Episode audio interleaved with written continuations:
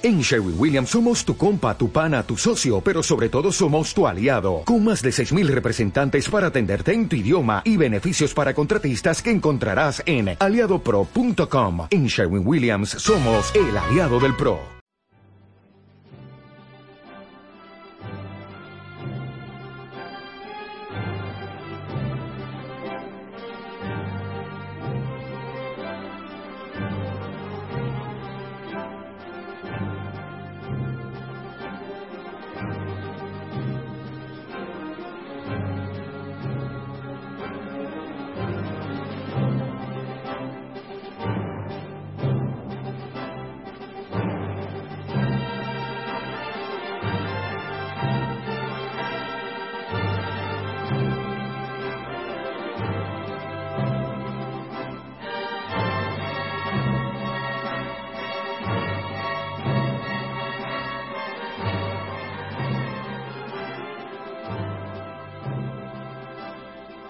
Tal, queridos oyentes? ¿Cómo estáis? Es miércoles 25 de septiembre y comenzamos aquí una nueva edición de Radio Libertad Constituyente. En este programa nos vamos a focalizar en la actualidad económica, ya que contamos con nuestro experto en economía, Roberto Centeno. ¿Qué tal, Roberto? ¿Cómo estás? Muy bien, eh, muy buenos días. Contamos, como de costumbre en Somos Aguas, con Baldo Castilla y don Antonio. ¿Qué tal? ¿Cómo estáis? ¿Qué tal? Buenos días. Bien, yo estoy, sobre todo, cada vez que estoy con Roberto, como no nos vemos, pues claro, estoy deseando que llegue un día en que pueda hablar con él, sobre todo hoy, porque pocas veces se tiene la oportunidad de comunicar a los amigos noticias muy agradables. Roberto es mi amigo. Y ayer yo... y yo estoy honrado de ello. bueno, yo y ayer eh, almorcé, me invitaron un grupo de seguidores de mis eh, teorías de la democracia, en realidad demócratas, que desde hace años y años, desde que eran estudiantes me siguen, pero han sido fieles, no han cambiado. Y había un magistrado, un abogado en ejercicio, dos arquitectos y un cirujano. El cirujano, uno de los más expertos de España, de cirujano y de famoso, es catedrático, famoso, y nos informó de verdad sobre la operación del rey, que no, pero no quiero distraerlo, ese otro tema. El tema fue que los menos uno, eh, que era el cirujano, los demás todos habían leído el artículo último de Roberto, tu artículo, que tiene el nombre de la transición, la transición y la traición, lo, lo que España pudo ser y la traición impidió. Bueno, estaban con la boca abierta diciendo era unánime que nunca se había escrito un artículo tan sencillo, tan verdadero y tan valiente. Que como ellos siguen de cerca toda esta evolución desde hace 30 años, sabían que era la pura verdad todo lo que dices ahí. Y los elogios dicen que, que si hubiese en España, en cada medio, un Roberto Centeno, que esto no hubiera durado, hubiera caído. Si cada periódico, cada medio, cada televisión, cada radio tuviera un Roberto Centeno, el, asunto, España hoy sería un país democrático y la ruina económica que denuncia el artículo de Roberto hubiera, se hubiera evitado. Si España, en lugar de eh, establecido el estado de partidos, la oligarquía de partidos, hubiera establecido la democracia, España hoy sería pues infinitamente más, bueno, infinitamente no, un 30 o un 40% más rica de lo que es. Y esto es lo que yo quería felicitar a Roberto y ver la cantidad de amigos, buenos, buenos amigos, que está ganando con sus publicaciones. Nada más que eso, Roberto. Pues muchísimas gracias. Como comprenderás, eh, Antonio, me llena de satisfacción pero en tu modestia no has eh, dicho que el artículo de alguna manera eh, lo hemos hecho entre los dos porque eh, no lo ha hecho tú de alguna manera lo ha hecho tú. no vamos a ver algunas de las informaciones clave de que yo no conocía me las diste tú. Y pautas de esto me las diste me lo dijiste tú. y eso es lo que ha dado lo que lo que ha dado al artículo digamos pues mayor fuerza porque claro cuando se cuentan hechos eh, sucedidos de cómo mm, determinados personajes traicionaron eh, lo que habían pactado y después eh, hicieron lo que hicieron para repartirse el botín de España, que fue como lo consideraron un botín y lo empezaron a repartírselo desde el principio, pues evidentemente eso es lo que tiene mayor mérito del artículo y eso es tuyo. Bueno, pues Roberto, pero fíjate qué pensar no, de los periodistas, desde luego, pero fíjate, por ejemplo, Victoria Prego, que ha hecho, qué cantidad de millones ha recibido, lo han pagado para hacer programas sobre la transición. Es que ni, ni me nombra siquiera mi nombre, como si fuera concebible que bueno, la libertad esa es una mercenaria, esa es una miserable mercenaria, ¿eh? miserable mercenaria, ¿eh? que efectivamente por dinero pues está dispuesto a contar eh, lo que haga falta y a contar las glorias de lo que haga falta, como los juglares que contaban las glorias del Señor en la Edad Media por un plato de comida. O sea, pero esta no por un plato de comida, esta por, Muy bien, muchísimo dinero. Vamos contigo a aprovecharnos de ti, yo quiero aprovecharme de ti, sacarte el jugo de tu gran conocimiento de la macroeconomía española, de los datos. Pues Roberto, me gustaría empezar eh, y dejar el, artículo para el final y empezar con la actualidad económica, ya que hay datos muy fuertes y que me gustaría que nos comentaras. El primero del que me gustaría referirme es al dato de la ejecución presupuestaria que se publicó ayer, ejecución presupuestaria hasta final de agosto y que arrojaba una cifra, una cifra escalofriante, con un déficit del 4,7%. cuál es tu criterio sobre esta, sobre esta cifra? Bueno, mm, esta, mm, esta cifra eh, demuestra varias cosas. La primera cosa que demuestra esta cifra eh, es que el gasto está fuera de control y el déficit eh, está fuera de control y no se va a cumplir. Me explico.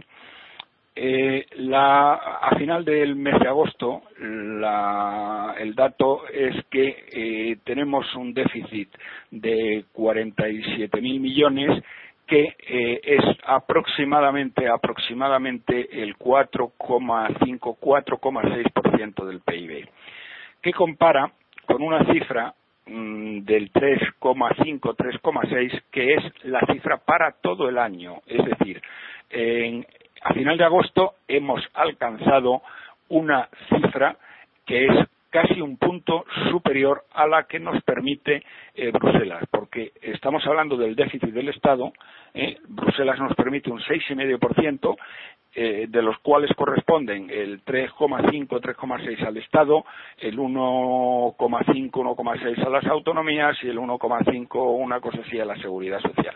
Bien, entonces, ¿qué significa esto? Que para cumplir con Bruselas, para cumplir con Bruselas, tendríamos no ya que no tener déficit en los meses que se avecinan, los, meses que quedan hasta fin de año, sino que tendríamos que tener superávit.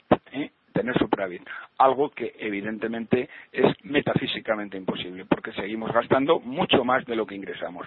Por lo tanto, la situación es dramática. Esto lleva además a una continuidad tremenda, de, a un incremento tremendo del endeudamiento y a, una situación a la que hemos llegado ya que eh, es eh, la deuda del sector público no se puede devolver. Porque además, y esto quiero repetirlo y machacarlo, la deuda eh, total del, sector público, es decir, lo que debemos y por lo que pagamos intereses, lo que debemos tenemos que devolver y por, lo que pagamos intereses no es la cifra que aparece eh, habitualmente en los medios eh, y que es la que dice el gobierno, que es el noventa y tantos por ciento. ¿Por qué? Porque esta cifra es lo que se llama lo que se llama deuda computable, que es una convención contable de los burócratas de Bruselas que no incluye mm, más que el 70% de la deuda total. Hay toda una serie de deudas que no se incluyen. Por ejemplo, si nos endeudamos para hacer obras públicas, esa deuda no se incluye en en la deuda computable. Si son deudas de otras administraciones, ¿eh? no se incluye en la deuda computable. Entonces, eh, ¿qué es lo que ocurre? Que la cifra total es lo que el Banco de España llama pasivos en circulación, que publica con, una, con un retraso brutal, porque la última cifra que tenemos de los pasivos en circulación data del primer trimestre. Y en el primer trimestre, los pasivos en circulación, es decir, la deuda total del sector público, estaba en 1,2 y 1,23 billones de euros. Y la extrapolación a fin de año es que a fin de año vamos a deber aproximadamente 1,4 billones, que en términos de PIB estaríamos hablando de un 135% del PIB. No del 90 y pocos, sino del 135% del PIB, que serían los pasivos en circulación. Entonces, esto es lo que España debe y hasta un niño de primaria se puede dar cuenta fácilmente si hace números que esta deuda España no la podrá devolver jamás. Pues pasamos, si os parece, al siguiente tema después de esta breve pausa. Thank you.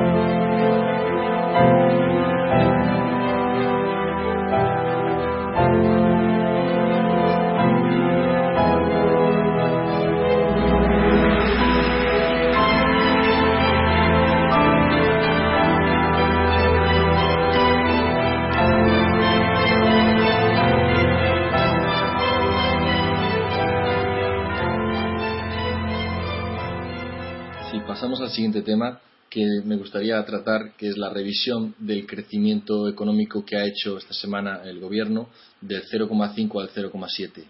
Una revisión minúscula, pero... Eh, minúscula, minúscula, minúscula. dos ya es algo, ¿no? Sí, por supuesto. Es mejor eso que, que, una revisión negativa. Pero me gustaría saber el criterio de Roberto al respecto. Bueno, vamos a ver. Lo primero que tienen que saber nuestros oyentes es que las cifras de PIB, de contabilidad nacional, las que da el Banco de España y las que da el INI, son una auténtica farsa desde el año 2008, en que se empezaron a manipular de una manera descarada. Para que tengan una idea del grado de manipulación de esta cifra, eh, según la según el Banco de España y el INE. ¿Por qué se oye ese ruido, Roberto? ¿Es, tu teléfono? Pues, oye mucho ruidito. Sí, sí, es, es la línea de Mi teléfono. Bueno, alejaré un poco el, micrófono de la boca. Bien.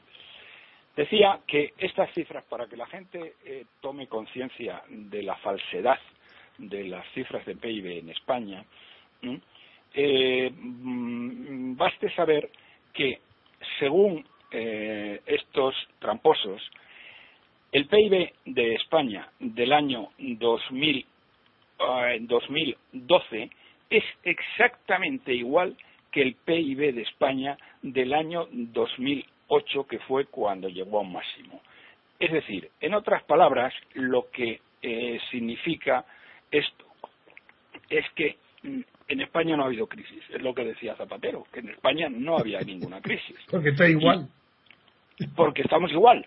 Es decir, después de eh, 6 millones de parados, después de una destrucción brutal del tejido industrial, eh, el PIB de España sigue siendo el mismo, señoras y señores. Eso no hay quien lo coja por ninguna parte. Es de una falsedad y de, de además de una torpeza ¿eh? de una torpeza increíble, porque es que es obvio que eso es falso.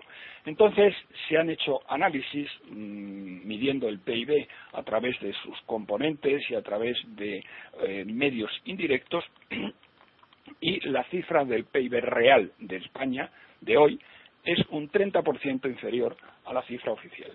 Es decir, eh, frente a una cifra oficial de 1,04, aunque ahora lo han bajado algo, eh, lo, corrigen a la baja eh, cada año, pero lo corrigen un año después y dos años después lo van bajando, pero no, no lo suficiente. Entonces, la cifra que es, digamos, la última cifra después de las bajadas que han hecho eh, de 2012, debe estar en 1,03 billones de euros. La cifra real es de aproximadamente 800.000 raspados. Esa es la cifra real de PIB. Por eso, precisamente, no se está ingresando, es decir, los ingresos del Estado son sistemáticamente mucho menores de los previstos, porque la base imponible es un 30% inferior a lo que eh, dicen las cifras oficiales del PIB. Roberto, esto, perdón, Roberto, ¿y esos ingresos son iguales que hace cuatro años? ¿Los ingresos fiscales? No, no, no, no. Los ingresos fiscales ah. son como un 30% inferiores. Esa es. Eso es lo claro, entonces ese es el tema. es decir, ahí está. Eh, eh, es decir, que después, eh, fíjate Antonio, después de unas subidas brutales, las mayores subidas brutales de impuestos de toda la historia de España, de toda la historia de España, estamos ingresando un 30% menos. Entonces, ¿por qué? Pues porque la base imponible es un 30% inferior. Por lo tanto, mm, y termino, eh, mm, el tema de que estos tíos, estos tramposos, estos mentirosos compulsivos digan que es el 0,5 el 0,7, tiene un valor exactamente de cero, de cero patatero, como diría un castizo. ¿eh? Por lo tanto, no merece la pena ni comentarlo, porque la cifra es muy inferior. Hay otro dato, hay otro dato que es muy importante para valorar el crecimiento o no crecimiento de la economía, que es los, eh, la central de balances un dato que publica trimestralmente la Central de Balances del Banco de España. La Central de Balances del Banco de España lo que hace es recoger eh, los datos que voluntariamente aportan eh, toda una serie de empresas. Para que tengan una idea de la muestra tan tremenda que es esta, eh, vienen a representar el 30% de la producción de España. Son empresas de todo tipo, es decir, son empresas industriales, empresas de servicio, empresas agrícolas, es decir, que es una visión general de todo el PIB. Bien, de nuevo, el Banco de España en esto eh, lo publica con gran tardanza, aunque para su desgracia no tienen más narices, a no ser que lo quieran retrasar, que publicar eh, la cifra del segundo trimestre de eh, este año la tiene que publicar antes del día 30 de septiembre. Bien, eh, si cogemos la última que tenemos, que es la del primer semestre, de, perdón, la del primer trimestre del año, resulta que según la cifra de la Central de Balances del Banco de España, que como digo es una muestra del 30% del PIB de España, Bien, pues esta muestra del 30% del PIB de España decía que eh, el PIB de España había caído aproximadamente en el primer trimestre del orden de un 5% o 5 y algo por ciento, frente a una cifra que no recuerdo ahora mismo de esta banda de tramposos que nos gobierna, que debía ser como el 0,1 o una cosa así. Entonces, eh, eh, mm, comprenderéis fácilmente que eh, un 30, una muestra aleatoria del 30% tiene digamos, un grado de certeza del 99,9%, como sabe cualquier estadístico. Cuando en, una, en unas elecciones van escrutados el 30% de los votos, eh, las variaciones que se puedan experimentar al final pues son mínimas, son mínimas. ¿eh? Bueno, pues esto es lo que hay. Entonces, yo te diré, esta semana o máximo el, lunes tendrán que darnos esta banda de tramposos que nos gobiernan las cifras de, eh, eh, de, la central de balances del Banco de España. Y estas cifras eh, es las que nos van a indicar qué es lo que ha pasado en el segundo trimestre y, por lo tanto, al ritmo que estamos realmente cayendo, que viene a oscilar en torno al 4%. Pero es que, además, si vemos las correlaciones con... 4% anual, no por Anual, al menos 4%. Este año estamos cayendo como al menos 4%. ¿eh? No estamos en el menos 1, en el menos 1,4, no, sino el 4%. Eh, esto en base a las cifras de la Central de Balances del Banco de España, que como digo es una muestra del 30% del PIB, y en base también a... Eh, mm, eh, en base también a, mm, a otra serie de parámetros correlacionados como es el consumo de electricidad o el consumo de productos petrolíferos. Muy bien, pues pasamos ahora al siguiente tema después de esta breve pausa.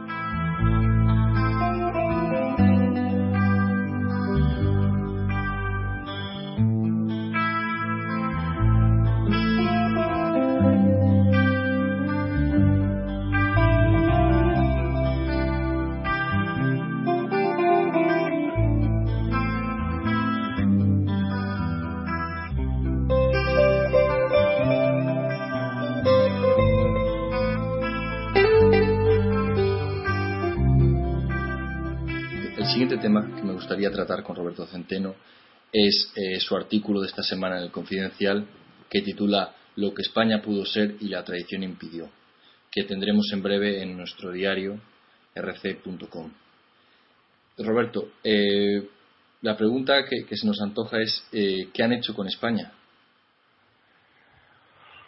Pues, ¿qué han hecho con España? Pues eh, la han llevado a la ruina económica y eh, al borde de su destrucción política. Una unidad política que es. De la y la ruina moral. Y la, ruina, moral. sí, sí, sí. Y la ruina no hay, sí. No hay nada decente. No, no hay nada decente. Todo el mundo roba. hablo de lo público, a todos los niveles. Eh, todo el mundo, eh, todo el mundo eh, se ha lanzado a una corrupción masiva, que además mm, en el 99% de los casos queda impune y en el 1% que descubren les acaban después pasando página. Indultando. Indultando. Indultando. Indultando. esto. Mm, eh, desde el punto de vista económico, que es cuantificable, eh, mm, creo que la mejor manera de valorar eh, lo que han hecho con España es hacer la comparación con Irlanda. ¿Por qué Irlanda? Porque Irlanda es un país que tenía la misma renta per cápita en el año 1975 que tenía España. Y, no la misma cultura. Y, la, misma, cultura. Moral católica. efectivamente, moral católica, efectivamente, efectivamente, que no podían decir que no que, lo, que es protestante, eran protestantes, más, trabajadores, nada de eso. Sí, sí, no, no, la misma moral católica. Eh, esto, mm, lo que le ha pasado a Irlanda es que el PIB, el PIB per cápita eh, oficial partiendo de una situación en 1975 de igualdad, es hoy un 29% más alto que el PIB per cápita español. Pero eso es con la cifra oficial, que como acabo de resaltar, es absolutamente falsa. Si cogemos el PIB real, el PIB real de España, la cifra de eh, PIB de, Irlanda es un cuarenta y tantos por ciento superior no, sería a la, misma proporción, en la misma proporción que tú has señalado de la mentira de las cifras macroeconómicas pues sería el 45%. Exactamente, exactamente. Lo cual es una cifra sencillamente brutal en 35 es la mitad, Es escandaloso. Es escandaloso, es escandaloso, verdaderamente escandaloso.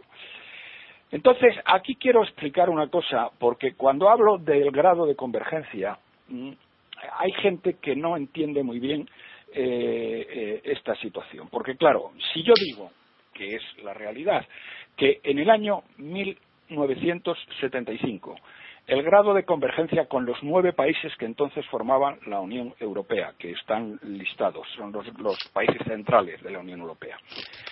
Sí, eh, era de 81. Sí, perdona, ¿Eh? si quieres te los enumero para que, para que los oyentes para que la gente lo, comprenda. Pues son, los nueve son Alemania, Bélgica, Dinamarca, Francia, Holanda, Irlanda, Italia, Luxemburgo y Reino Unido. Exacto. Bien, pues la media eh, de la, renta per cápita relativa a las rentas per cápita de esos países en el año 75 era, según Funcas, la fundación de las cajas de ahorro, que tiene eso muy publicado, era del, eh, del 81 y, 81 eh, y pico por ciento. Bien. Esa renta se derrumba hasta el 70% como consecuencia del desastre de la transición y jamás vuelve a alcanzar la cifra. Y hoy día, hoy día, es decir, en el año 2012, esa cifra es del 73 y pico por ciento. Por lo tanto, el derrumbe en convergencia es impresionante. ¿Qué le pasa aquí a la gente? Eh, ¿Qué le pasa a la gente? La gente no entiende muy bien lo de renta relativa porque lo único que comprende eh, la gente intuitivamente, y además es lógico, es la renta absoluta. Entonces, cuando tú das esta cifra, dice la gente, mucha gente de buena fe, luego hay otros de mala fe, pero la mayor parte son de buena fe. Dice, hombre, ¿qué nos dice usted, don Roberto? Hoy se vive, hoy hay mucho más cosas y se vive mejor que en el año 1975. ¿Cómo nos está usted diciendo lo contrario? Y efectivamente es así, ¿Cuál es la diferencia? La diferencia es que la gente piensa en términos absolutos. Piensa que eh, hoy tenemos más carreteras, hoy tenemos mejores ferrocarriles, hoy tenemos televisores eh, de plasma en color, hoy tenemos eh, teléfonos móviles, hoy tenemos muchas cosas que en el año 1975 ni siquiera existían. Entonces, ¿cuál es la realidad? La realidad es que efectivamente, en términos absolutos, hemos mejorado. La renta per cápita de España no es hoy 10.000 dólares, es más del doble que esa cantidad. Pero, a efectos de comparar lo que España pudo ser, ¿eh? tú tienes que comparar la cifra relativa a los demás, porque si nosotros hemos crecido y tenemos más carreteras y tenemos mejores infraestructuras y tenemos más de todo, ¿eh? es porque los demás también tienen más de todo. Comparen, comparemos, por ejemplo, ¿eh? lo que era China en el año 1975, o si quieren, para ser más exactos, Shanghái, ¿eh? que era una colección de barracas, ¿eh? y lo que es China, lo que es Shanghái o China en el año 2012. Una ciudad de rascacielos impresionante, que es superior a Nueva York, etcétera, etcétera. Entonces, la única manera de ver lo que España pudo ser y lo que España es, la bondad o, maldad de una política es si hemos crecido más o menos que los demás. No que hayamos crecido en cifras absolutas, que por supuesto hemos crecido, sino la comparación con los demás. Por eso los economistas utilizan para ello la renta relativa, que es de sentido común. Es decir, si tú tienes una renta relativa, una renta hoy que es mayor que la de los países eh, que estoy hablando es que lo hemos hecho muy bien. Si la tienes menor, menor es que lo hemos hecho muy mal.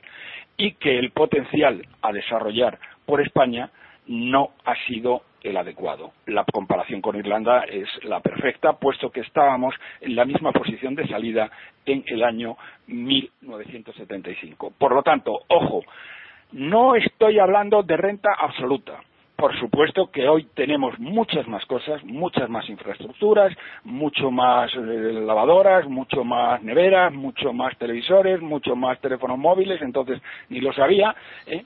Eh, que entonces. Pero eso no es la comparación de lo que España pudo ser. Lo que España pudo ser es, por lo menos, por lo menos, haber mantenido la renta relativa que tenía a estos países, porque la renta absoluta no sirve para medir eso. Por eso los políticos siempre utilizan la renta absoluta para decirlo bien que lo han hecho. Dice, cuando yo llegué al poder había tantos kilómetros de carreteras y de autopistas y ahora cuando dejo el poder hay eh, esas más X. ¿eh? Digo, no, mire usted, vamos a ver. Y, en el resto de en los países vecinos, ¿qué ha pasado? ¿O es que los países vecinos se han estancado y no han hecho nada? No, no, compáreme usted, compáreme usted con lo que han hecho los demás y dónde deberíamos estar si en vez de ser un golfo y un corrupto como usted, eh, hubiera sido una eh, persona decente. Si en vez de eh, que las autopistas en España cuesten dos o tres veces lo, mismo lo que cuestan en Alemania, con el mismo grado de dificultad, a ver, explíqueme usted por qué es eso. Roberto, pero hay una observación capital, a mi modo de entender, que complementa todo tu discurso y es la siguiente. Es verdad que la diferencia entre renta absoluta y renta relativa sirve para poder compararnos con los demás. Pero en España, de la transición acá, esta última España, se ha producido el fenómeno tan impresionante de que siendo los últimos, los españoles en esta época, hemos pasado los últimos lugares en la educación, en la enseñanza y en la investigación y más de, sin embargo, en la renta absoluta estamos mejor en trenes de alta velocidad y en kilómetros de autopistas que Alemania. ya, pero vamos a ver, perdón, perdón, perdón, perdón, perdón. El AVE. A ver, eh, Antonio, no, no, el AVE, sí, el AVE no lo tiene Alemania, pero ¿por qué no tiene AVE Alemania? Porque eso es una ruina absoluta. Eso es la típica, perdona, eso es la típica megalomanía de estos miserables. No, es la megalomanía del pobre. Del pobre. Vamos a ver, eh, ¿qué países del mundo tienen, eh, eh, tienen AVE? lo tiene Francia, lo tiene Japón. ¿Por qué razón? Porque ellos han desarrollado esa tecnología. Bien, ¿por qué Alemania, que es mucho más rica que España, no tiene aves? Porque no se los pueden permitir. Le voy a poner un ejemplo. ¿Por qué Estados Unidos no tiene aves? Porque no se los puede permitir. Y voy a darles un ejemplo. Warren Buffett, que es el hombre más rico del mundo, le ofrecieron hace un año aproximadamente el construir una línea de alta velocidad entre San Francisco y San Diego, pasando por Los Ángeles. Bien, esta línea de alta velocidad era una línea parecida en kilómetros a la de eh, Madrid-Sevilla o Madrid-Barcelona. 600 eh, kilómetros. 600 kilómetros. Esta línea de alta velocidad une dos megaciudades. Una, eh, San Francisco y el entorno de San Francisco, que es Berkeley, que es, eh, en fin, todo el Gran San Francisco, que tiene aproximadamente 6 millones de habitantes, el Gran Los Ángeles, ¿eh? Que tiene aproximadamente 14 o 15 millones de habitantes, San Diego, que tiene como 2 millones de habitantes, y en medio Sacramento, que es el Gran Sacramento, estoy hablando no del downtown, sino de toda la ciudad, que tiene 2 millones de habitantes. Total, esto está uniendo eh, eh, una población de 25 millones de habitantes. ¿eh? De 25 millones de habitantes. Bien, el señor Warren Buffett hace las cifras y dice no es rentable y no hace el tren de alta velocidad. Y sin embargo, simultáneamente él compra otra serie de ferrocarriles de mercancías y de no alta velocidad. Entonces, fijaros, fijaros el disparate que esto supone. En una situación de personas de muy alta renta, de, un conglomerado de 24 millones de habitantes. No se puede hacer una línea de alta velocidad porque no salen los números.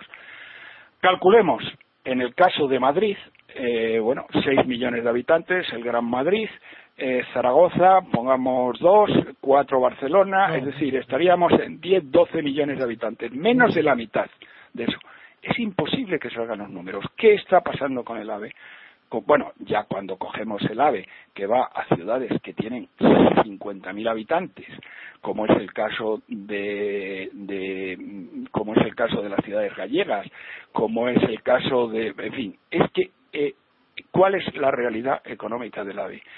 que no se cubren ni los costes variables, ni los costes variables. La infraestructura, además, jamás se podrá, se podrá repagar. ¿Eh? lo que es todas las vías y todos los ah, viaductos que se han hecho. Entonces, eso, el AVE es una ruina para los españoles, aunque a algunos, un servidor, en primer lugar, les viene de perlas, porque yo cuando tengo que ir a Málaga, ¿eh? Eh, tardo dos horas y media, y cuando tengo que ir a Valencia, a pesar de que el señor Bono le obligó a dar una vuelta por Albacete y por una especie de recorrido turístico que es de locos, ¿eh? Bueno, pues tarde hora y media, un poco más. Entonces, si tengo allí parte de la familia. Entonces, a mí personalmente me viene muy bien, pero España eso no se lo pudo permitir jamás. La línea, la línea AVE, pero la línea AVE de Sevilla, que es la más antigua, ¿eh? bueno, no se ha empezado ni a repagar la infraestructura, porque no puede, porque a pesar de que van llenos los, los trenes, ¿eh? yendo llenos los trenes y con la frecuencia que se hacen, no sale para pagar los costes variables, es decir, la electricidad de la línea, el mantenimiento de los trenes, etcétera. No sale ni para los variables. Esto simplemente es de cárcel, aunque estemos muy contentos de tener esa línea de alta velocidad. Y en cuanto a autopistas, España no tiene más autopistas que Alemania. ¿eh, no, no, eso no, eso no. He dicho la frase. Bien. por lo tanto, mm, por lo tanto, bueno, esto es eh, qué es lo que ha pasado precisamente y por lo que España está como está. Pues que una serie de corruptos eh, impresionantes han lanzado a hacer obras increíbles, aeropuertos sin aviones, eh, esto, mm, hospitales sin enfermos. Mm, Pero Roberto, yo lo que quiero explicar es la razón por la cual ese es el lujo del pobre. Y es que si comparamos un pueblo como el español, eh, en los últimos siglos educado en la pobreza, en la miseria, leyendo, por ejemplo, pues las personas más cultas de los pueblos se reunían en las reboticas, pero luego evoluciona un poco más y en los pueblos ya todos tienen su casino y evoluciona un poco más y los pueblos quieren tener ya pues sus aeropuertos y sus puertos sin mar y aeropuertos sin aviones. Es que es, ese es el lujo del pobre, la riqueza del pobre. Sueñan pero, pero, Antonio, perdóname, perdóname Antonio, perdona que te interrumpa. Eso no se hace porque a los pobres eh, sueñan con ello. Eso se hace porque las comisiones que genera para los corruptos que estaban en las cajas de ahorro y en los gobiernos son impresionantes. eso es la razón. ¿Por qué, ¿por qué se han hecho aeropuertos sin aviones? Porque, porque eh, eso ha generado unas comisiones absolutamente Dime. Estoy hablando de otra cosa, estoy hablando de otra cosa. Mira, evidentemente, sin la corrupción nada de eso se hubiera hecho. Pero ¿por qué no los corruptos están en la cárcel? Porque el pueblo está encantado con tener aeropuertos vacíos y, eh, y, y el lujo de palacios. Y recuerdo Maquiavelo cuando describe la riqueza de Florencia en un pueblo miserable, donde no tenía alcantarillado, la sociedad recorriendo por las calles, la miseria. Pero, amigo, estaban los Médicis. Y los Médicis ya habían llenado las calles de estatuas y, y dos o tres o cuatro o cinco palacios, los mejores del mundo todavía. Y decía Maquiavelo que el pueblo era el pueblo el que se regocijaba de tener la riqueza en medio de su pobreza. No era, no era suya, pues eso es lo de España. Yo, claro que sin la corrupción eso es inexplicable, pero ¿por qué no están en la cárcel? ¿Por qué los corruptos no los persiguen Por, porque, porque, porque la justicia depende de ellos. Ah, pero la justicia es el pueblo el que los vota, hombre. No, no, no, no, no, la justicia, vamos a ver, si, si estos tíos, si la Fiscalía Anticorrupción no estuviera para proteger a los corruptos, que es para lo que está, sino para perseguirlos, ya verías tú cómo estaban en la cárcel. Eso es verdad. Con independencia de lo que piense, perdón, con independencia de lo que piense el pueblo. ¿eh? con independencia de lo que... Pero si al pueblo le venden, si el pueblo cree lo que le venden, y le venden qué es lo que le están vendiendo, esas maravillas de aves y, y, y, lujos, y el pueblo vota, el pueblo vota. ¿Por qué en medio de tanta corrupción puede haber un porcentaje casi del 70% votando? Porque el pueblo le gusta que sus amos sean ricos. Bueno, pues tienen lo que tienen lo que ah, han votado. Amigo, ahí está. Ahí está, Roberto. Pues aquí completamos nuestro tiempo de actualidad económica de hoy, agradeciendo a Roberto Centeno su participación. Gracias, Roberto. Gracias a vosotros. Y, y, esperamos contar contigo en próximas ediciones. Hasta pronto. Por supuesto. Un, saludo. Otro para ti. Y Antonio, te que llamar, ¿eh? Porque.